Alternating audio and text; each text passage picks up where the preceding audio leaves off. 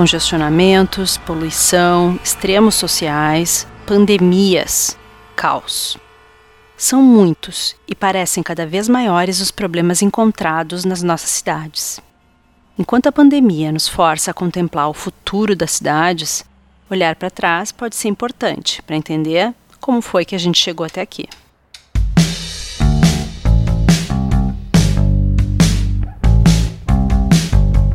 Mas a retrospectiva não é um caminho tão simples. E não há uma definição única de cidade que consiga ser aplicada a todos os tipos de cidades. Nem uma só descrição que abrange todas as transformações que ocorrem nas cidades. O que torna bastante difícil generalizar os complexos processos urbanos.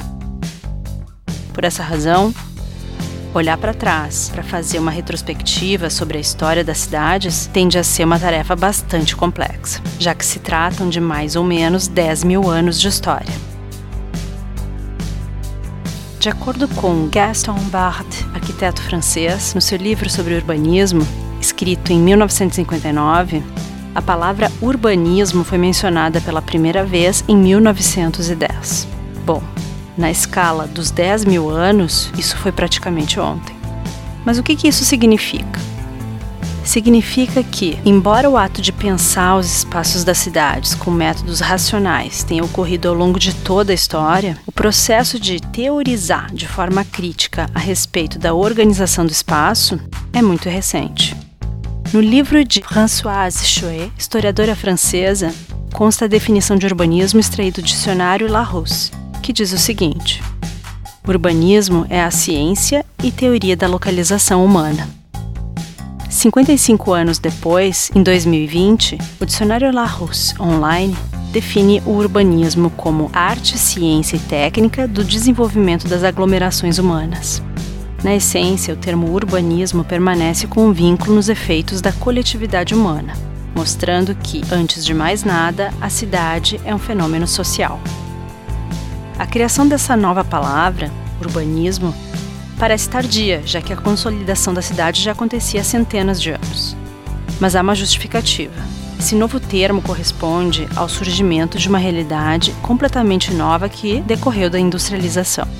Isso significa que a retrospectiva pode pular uns 8 mil anos para chegar lá pelos fins do século XVIII, quando as transformações nas cidades, além de ganharem uma velocidade nunca vista antes, tomam a direção rumo às cidades de hoje. Eu vou falar de cinco curiosidades que reforçam essa ideia. A primeira curiosidade é sobre a noção de que a falta de banho origina doenças é do século XVIII, sendo que os banhos rotineiros apareceram definitivamente nas grandes cidades ocidentais apenas por volta dos anos de 1930, quando as redes de água e esgoto das cidades começam a acontecer. Seguindo a linha da higiene, a segunda curiosidade é sobre a criação do vaso sanitário cerâmico, que é do século XIX e é considerado uma das 100 maiores invenções do mundo, já que proporcionou o descarte mais eficiente de dejetos, diminuindo doenças e aumentando a expectativa de vida nas cidades. A terceira curiosidade, que também levou ao aumento da expectativa de vida das pessoas, foi o avanço da medicina. Foi em 1798 que o termo vacina surgiu pela primeira vez, graças a uma experiência do médico e cientista inglês Edward Jenner. Ele ouviu relatos de que trabalhadores da zona rural não pegavam varíola, pois já haviam contraído a doença. Então ele introduziu os vírus em um garoto de 8 anos e percebeu que o rumor tinha de fato uma base científica partir do momento que se tornaram possíveis os tratamentos ou até mesmo cura para as doenças, as pessoas passaram a viver mais, fazendo com que a população do planeta aumentasse em taxas muito maiores. E é sobre isso a quarta curiosidade, sobre taxas de crescimento da população. Demógrafos históricos estimam que por volta do ano de 1800 a população mundial era de apenas um bilhão de pessoas. Isso implica que, em média, a população cresceu muito lentamente ao longo desse período. De 10 mil AEC, antes da Era Comum, a 1700, a taxa era de 0,04% ao ano. Depois de 1800, isso mudou radicalmente. A população mundial aumentou sete vezes desde então. A taxa de crescimento da população global atingiu o pico em 1962 e 1963, com uma taxa de crescimento anual de 2,2%. Mas desde então, o crescimento da população mundial caiu pela metade. E por fim, a quinta curiosidade se refere aos modos de transportes da cidade. Até 1900, o principal meio de transporte urbano era por tração animal, e isso teve muitas implicações sobre a higiene da cidade. A partir daí, com os veículos motores, a velocidade de deslocamento aumentou, trazendo outro dinamismo e impactos que a gente até já conhece. Essas mudanças aconteceram de forma concentrada em mais ou menos 150 anos de história do mundo. E apesar dos muitos avanços, o resultado foi cidades em situações calamitosas. E é nesse contexto que a necessidade de pensar de forma mais crítica sobre as cidades acontece.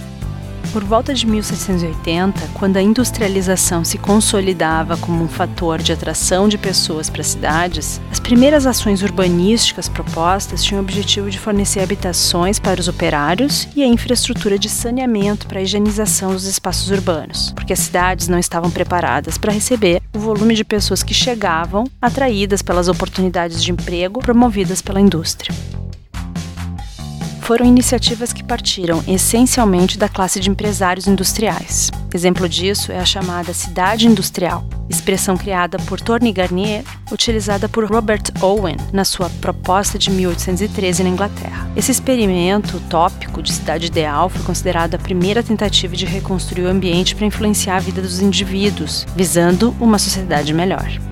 Nesse período, outras iniciativas de cidades modelo foram propostas, como o conceito de cidade linear do engenheiro urbanista Arturo Soria e Mata para a cidade de Madrid, em que a ocupação ocorria ao longo de uma linha ferroviária, e as cidades jardins, que buscavam uma solução híbrida entre campo e cidade. O conceito de cidade-jardim foi idealizado por Ebenezer Howard em 1899 e implantado em várias cidades do mundo, inclusive no Brasil. Esse conceito afirmava o seguinte: não existe apenas duas possibilidades, a vida na cidade ou a vida no campo. Há uma terceira solução na qual todas as vantagens da vida mais ativa na cidade e toda a beleza do campo podem estar combinadas de um modo perfeito, que seria a cidade-jardim. Até esse momento, essas iniciativas vinham de generalistas, que eram historiadores, economistas ou políticos. Grande parte dessas representações de espaços urbanos está impregnada de um pensamento utópico recorrente na época. Ainda durante o século XIX, outras iniciativas se destacaram, como é o caso das intervenções radicais de Haussmann em Paris, no ano de 1853, e de Cerdà, em Barcelona, no ano de 1858. Haussmann foi o prefeito de Paris, nomeado por Napoleão Bonaparte, e realizou uma transformação na cidade às custas de muitas desapropriações. As mudanças foram radicais, guiadas por três desejos de Napoleão. O primeiro, de fazer da metrópole dos franceses uma nova Roma, com toda a imponência monumental. O segundo era implantar largas avenidas para permitir que tropas do governo se movimentassem livremente para manter a ordem contra barricadas, protestos e outros distúrbios. O terceiro era implantar avanços na infraestrutura para limitar os efeitos que as epidemias de cólera e tifo causavam. Nenhuma outra cidade, antes ou desde então, sofreu uma transformação tão radical quanto Paris. Naquela época, as cidades pareciam ser verdadeiros laboratórios a céu aberto.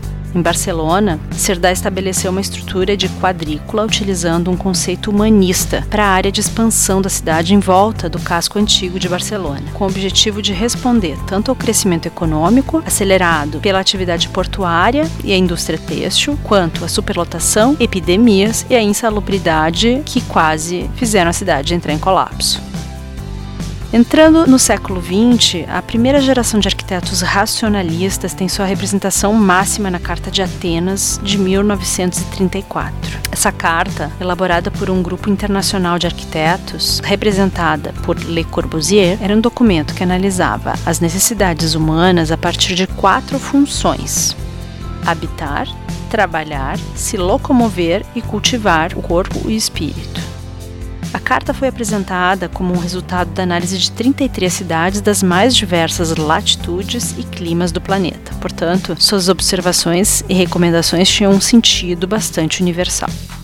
Esse modelo progressista e funcionalista dominou quase a totalidade dos planos urbanísticos do século XX nas principais cidades do mundo e também pode ser visto nos primeiros planos urbanísticos desenvolvidos no Brasil entre as décadas de 1950 e 1990, como é o caso notório da cidade de Brasília. A crítica sobre esse modelo está essencialmente na setorização das funções, que, no papel, tinha o objetivo de organizar e garantir as funções da cidade mas que na prática resultou na divisão das atividades de forma isolada. E conforme as cidades foram crescendo, esses setores ficaram mais distantes e isso constituiu para a mobilidade urbana um dos desafios que supostamente seriam resolvidos por uma das maiores invenções do século XX, o automóvel. Embora o automóvel já estivesse sendo desenvolvido na Europa no século XIX, o veículo só se tornou realidade no início do século XX e foi ganhando espaço a tal ponto que o seu fluxo passou a ter prioridade sobre o do pedestre. E assim as cidades se organizaram para dar espaço para que os automóveis pudessem passar. No livro chamado Morte e Vida das Grandes Cidades, obra mais reconhecida de Jane Jacobs, esse modelo e falta de visão da escala humana dos urbanistas da década de 50 são duramente criticados. Junto com Jacobs, os princípios estabelecidos por Kevin Lynch, Gordon Cullen, John Gell, entre muitos outros, defenderam as diferentes maneiras de retomada do espaço para as pessoas. E as suas ideias continuam relevantes para o planejamento urbano das cidades de hoje. A crítica ao modelo modernista proposto pela Carta de Atenas desencadeou ainda outros movimentos a partir do final do século XX e início do século XXI. Um deles foi a Carta do Novo Urbanismo, de 1996, que foi pensada, sobretudo, como uma crítica às cidades norte-americanas, com seus subúrbios espraiados num território de baixíssima densidade. A Carta do Novo Urbanismo propõe princípios que abordam da escala regional até a escala local, destacando a composição mista e inclusiva do uso do solo, em contraste à setorização exclusiva proposta pela Carta de Atenas. Iniciado o século XXI, vários termos surgiram com conceitos às vezes um pouco difusos ou sobrepostos. Cidades sustentáveis, cidades verdes, urbanismo ecológico, cidades resilientes, cidades inteligentes. De certa forma, todos esses termos tendem a uma mesma direção, que é de desenvolver cidades ambientalmente responsáveis, economicamente viáveis, com um bom desenho urbano, de visão sistêmica, tecnológica e socialmente inclusiva. Nas últimas décadas, o urbanismo aceitou o desafio de projetar cidades interconectadas capazes de responder às transformações globais. As cidades são e sempre foram os motores do progresso, berço de inovação e da criatividade. A resposta à ameaça do Covid-19 representa um divisor de águas para muitas cidades ao redor do mundo. Crises e catástrofes costumam concentrar a atenção para permitir os avanços necessários. E no caso atual, reimaginar e reprojetar as nossas cidades em direção a ruas mais saudáveis e bairros mais resilientes deve ser o principal tema de pauta das próximas décadas. Esse é o podcast 8 bilhões.